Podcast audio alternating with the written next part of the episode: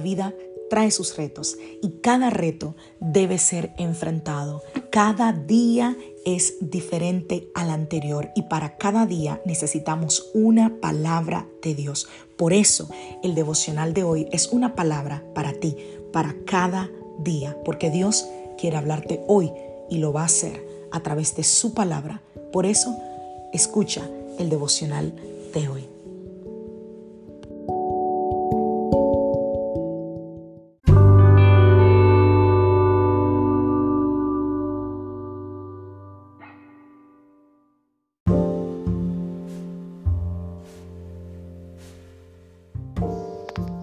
Devocional del día de hoy. La amargura dificulta el escuchar.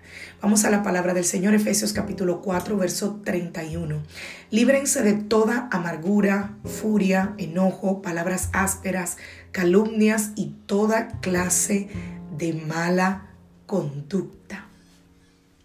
De hecho, te animo a leer todo el capítulo 4 del libro de Efesios por cuestiones de tiempo, no puedo leerlo acá, pero rescato esto. Quítense, verso 31, de ustedes toda amargura, enojo, ira, gritos y calumnia, junto con toda maldad o con toda mala conducta, dice esta otra versión. La amargura hacia Dios es uno de los obstáculos seguros para escuchar su voz. En cualquier momento que la amargura intente apoderarse de ti, recházala. Muchas veces el diablo trata de hacernos pensar que nosotros somos los únicos que pasamos mal, que somos los únicos que estamos viviendo este momento difícil. Y yo no, no vengo acá a convertirme como una defensora del Señor, pero no importa cuán graves sean nuestros problemas, te puedo asegurar que hay otra persona que tiene un problema peor que el tuyo.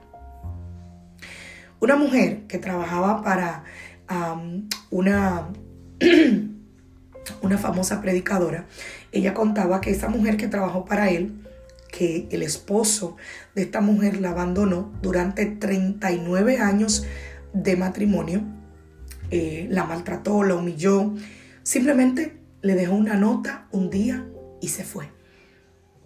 Y eso para ella fue una tragedia, obviamente.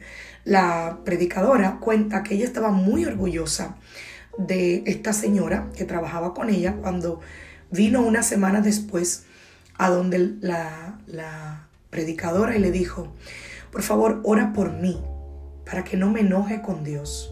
Porque Satanás está intentando severamente de que me enoje con Dios. Y no puedo enojarme con Dios, le decía esta señora. Él es el único amigo que tengo y lo necesito. Wow.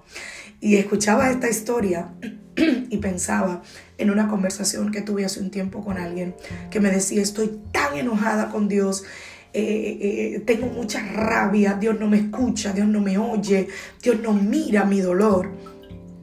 Y yo me preguntaba, ¿puede un hombre realmente estar enojado con Dios? con, con el único que puede representar ser tu amigo, tu ayuda, tu socorre tu socorro, perdón, tu, tu soporte.